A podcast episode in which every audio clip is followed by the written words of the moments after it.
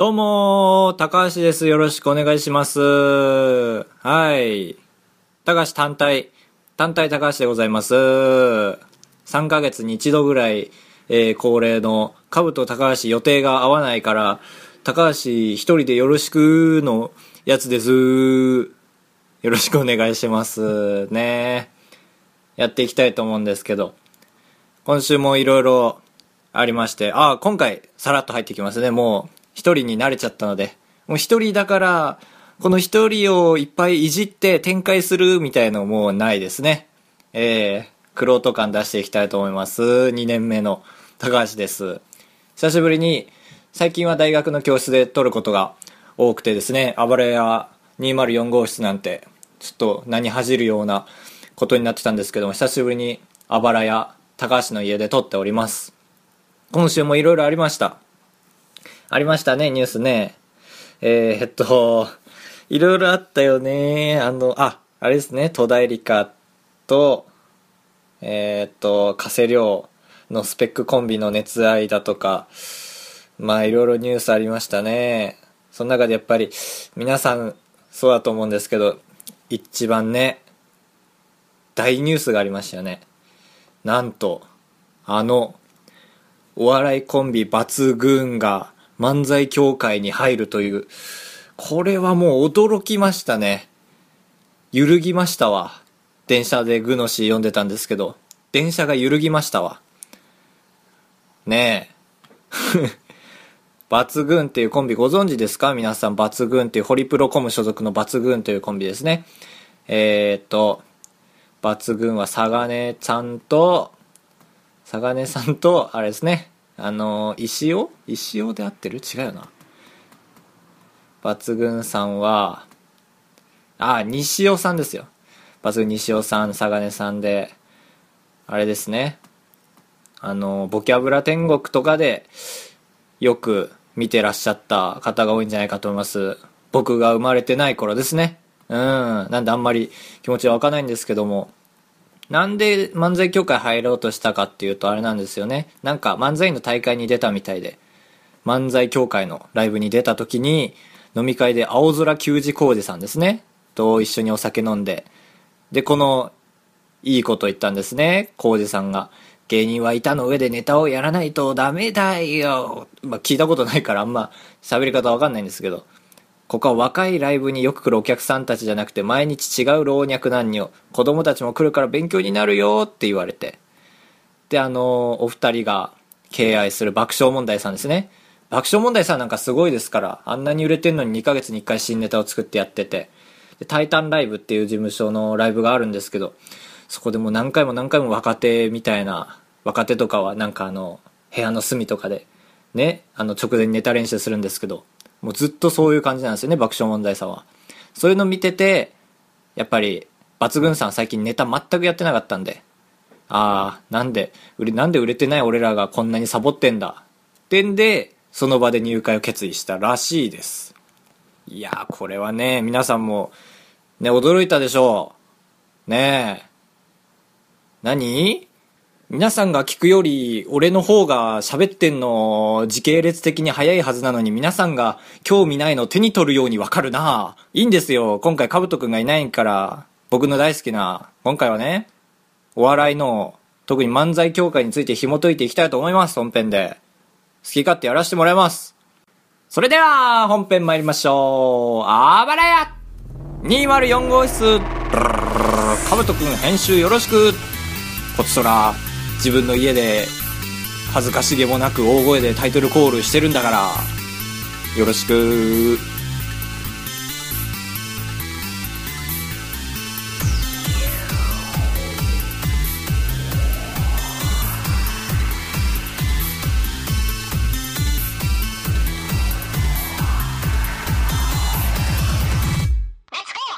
本編です。よろしくお願いします。ワクワクしますね。お笑いの話です、今回は。お笑い一本で頑張っていきたいと思います。いや、でもね、あのー僕もね、あの、所属してる、大学で所属してる団体、まあサークルの関係で、年に10回、20回ぐらい、漫才やらせていただく機会があるんですけどもその中でも漫才協会っていうのは謎の団体ですね、えー、なかなかそんな調べようともしないなんならちょっとね怖い感じすらしますね。吉本とか人力車とかならよく調べたりするんですけど漫才協会ってねもう最後につくやつが違いますからね。協会ですから。一緒に紐解いていきたいと思います。漫才協会ができたのはですね1955年ですね。今から60年61年前に漫才研究会として誕生しました。でそこからグーグーグーグーグーと進んで2005年に社団法人漫才協会ですから法人格を獲得して団体として動けるようになったわけですね。それまではもうサークル本当に漫才研究会ってつくぐらいですから僕らと同じサークルみたいな感覚でいたわけですよ。えーって感じですね。1971年に真打制度を導入。かっこいいですね。真打落語とかでよく聞きますね。あの鳥を務める権利を得るみたいなことですね真打ちになると。で歴代真打ちみたいのがだから漫才協会にはあるわけですよ。1971年出来たてほやほや真打ち制度出来たてほやほやの時が青空 青空千夜一夜っていうんですかね。わあすごい。ちょっと今ねあの漫才協会のホームページでその潜在写真を見ながら見てるんですけど白黒ですね。漫才千夜一夜でいいんですかね。はいどちらも。2000年になる前に亡くなってしまってますね。ああ。でグググーと言って知ってる名前がないですねなかなか。こう言ってあ2010年の真打ちは皆さんご存知ナイツだったわけですね。え。で次の年がロケット団っていうちょっと知ってる人は知ってると思うんですけどレッドカーペット時代にあの山形弁漫才で出てた人ですね。あのー、最近はあのアルギニンっていうのが流行ってんだけどもおめえな山形ではそんな言葉何十年も前から使ってるぞみたいな。もう疲れてアルギニンって歩けねえっつってんだそれ。あははは。みたいな感じですね。ロケット弾。意外ですね。ちょっとそんなになんかナイツほどじゃないと思ってたら。で次の年にダブルコロン。これも知ってる人は知ってるんですね。あのねずっちです。のやつですね。で皮肉にもその3年後にダブルコロンは解散してるんですね。えー、だからあのー、所属してる漫才協会に所属してるメンバーっていうの会員を見れるんですけど解散してねずっちと木曽山中っていう2人だったんですけど2人別々に今会員になってるんですね。漫才協会なのに漫才できない1人として登録してあるみたいのもなかなか緩さを感じますね漫才協会の。でやっぱりこう見てると漫才協会ってちょっとなんか落語の世界に寄せてるなみたいな感じがすごい見てて分かりますね。ダブルコロンの経歴を見てみるとですねあのー、弟子になってるんですねまず。そのダブルエースっていうあのコンビに弟子入りしてで真打ちまで上り詰めるんですね。だから本当に落語家の世界見てるような。でダブルエースの略歴を見てるんですけど2003年11月12日にまあまあまあ岡エースさんっていう片方の人がいるんですけどダブルエースの。が60歳で亡くなって。その約3ヶ月後2004年の2月26日に谷エースさんが61歳で相次いで亡くなった。この相次いでっていうところがちょっとなんかウィキペディアの言葉のね選ばなさをちょっと痛感するなぁなんて紹介したんですけど。面白いですね漫才協会の見てると。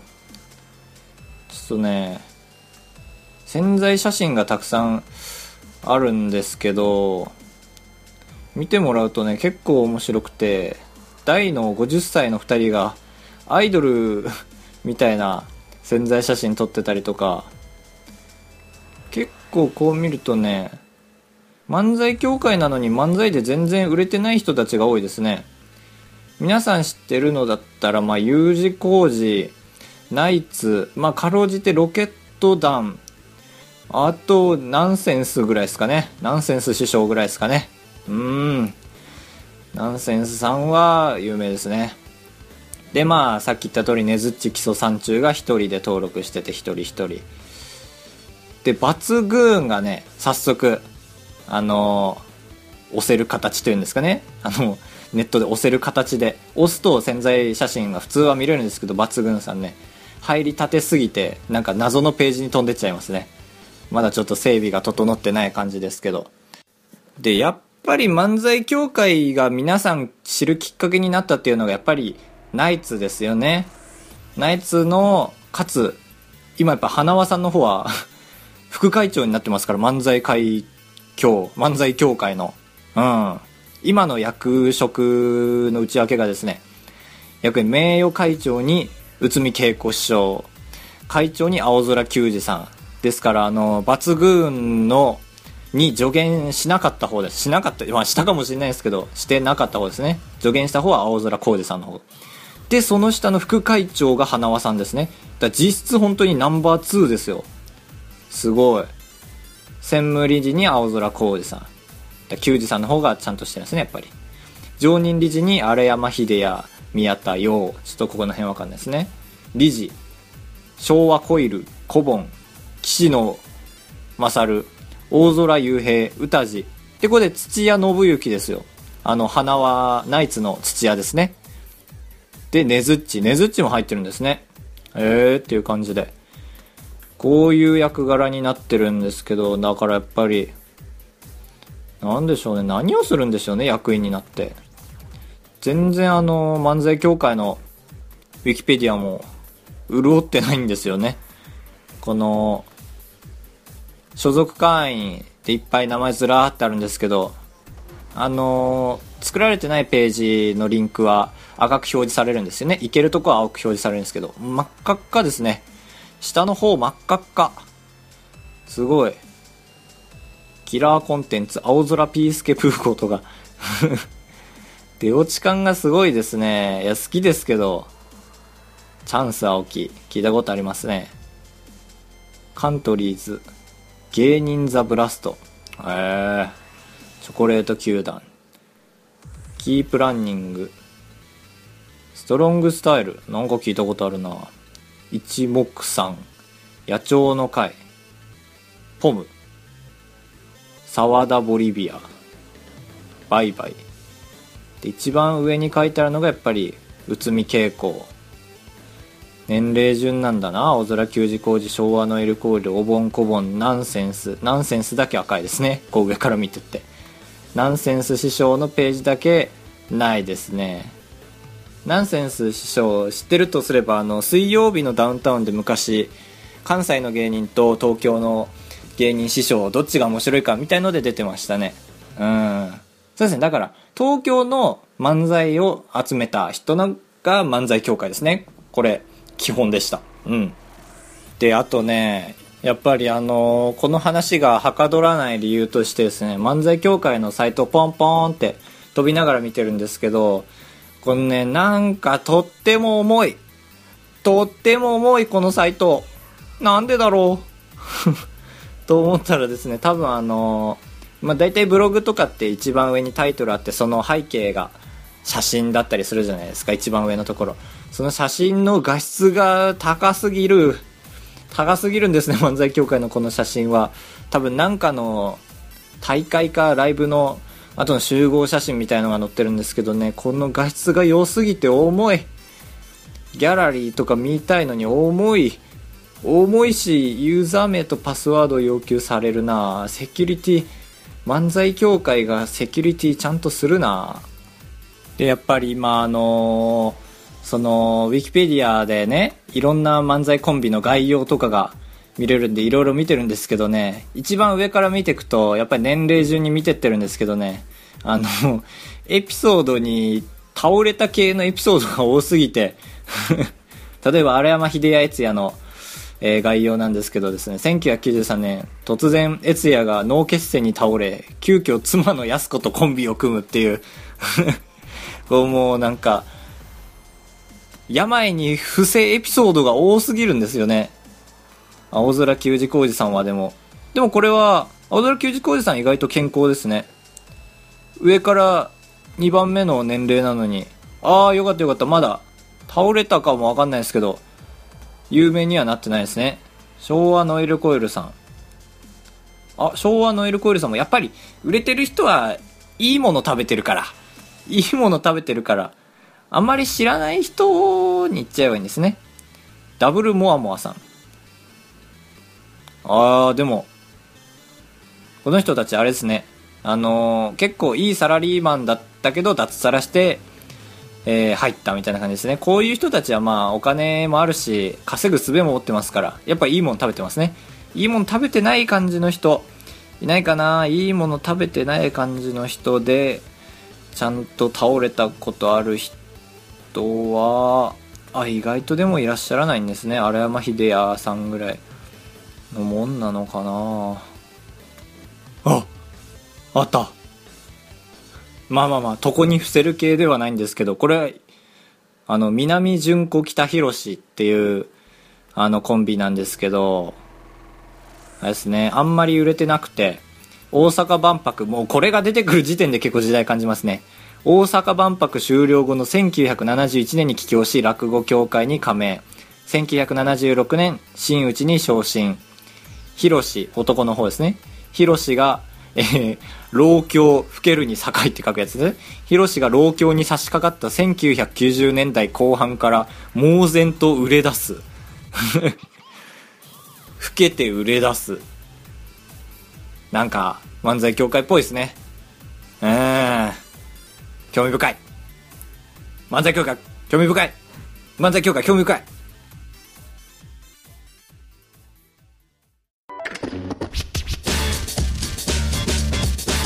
やー、髪切りに行きたいけども、一つの理由で外に出るのはなんかもったいない気がするなあ、そうだ。コンディショナーが切れてたな。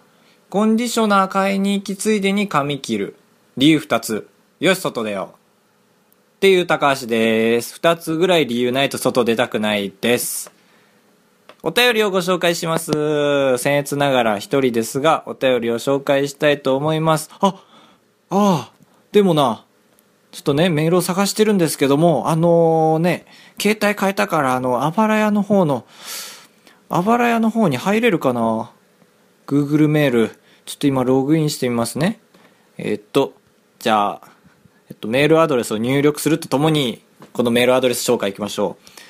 あばら、あばらや204、えー、あと、えー、gmail.com です。あばれ 204.gmail.com までパスワードは教えません。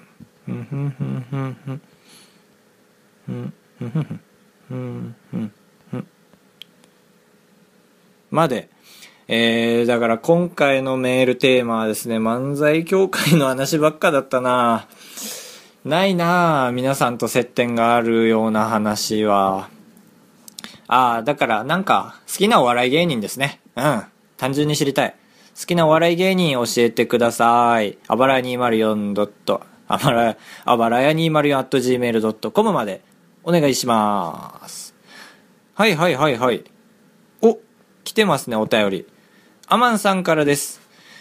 前回あれですね、冒頭でアマンさんと会った話、会いに行った、アマンさんに会いに行った、アマンさんに会った、アマンさんに会いに行った話をして、で、アマンさんと中華を食べたんですけど、かぶとくんに問題出題して、もう一個何の料理と迷ったでしょうがわからなくて、アマンさんです。高橋くん、迷ったのはベトナムのフォーね。フォーだ辛くないんだ、しかも辛くないけど。そうか、そうか。危なかった。新宿の人混みで頭痛くなるの、わかるわ突っ込まれました。かぶとくん、新宿で待ってるよん。待ってますね。全然なアマンです。高橋先生、今後ともご指導をお願いいたします。いいでしょう。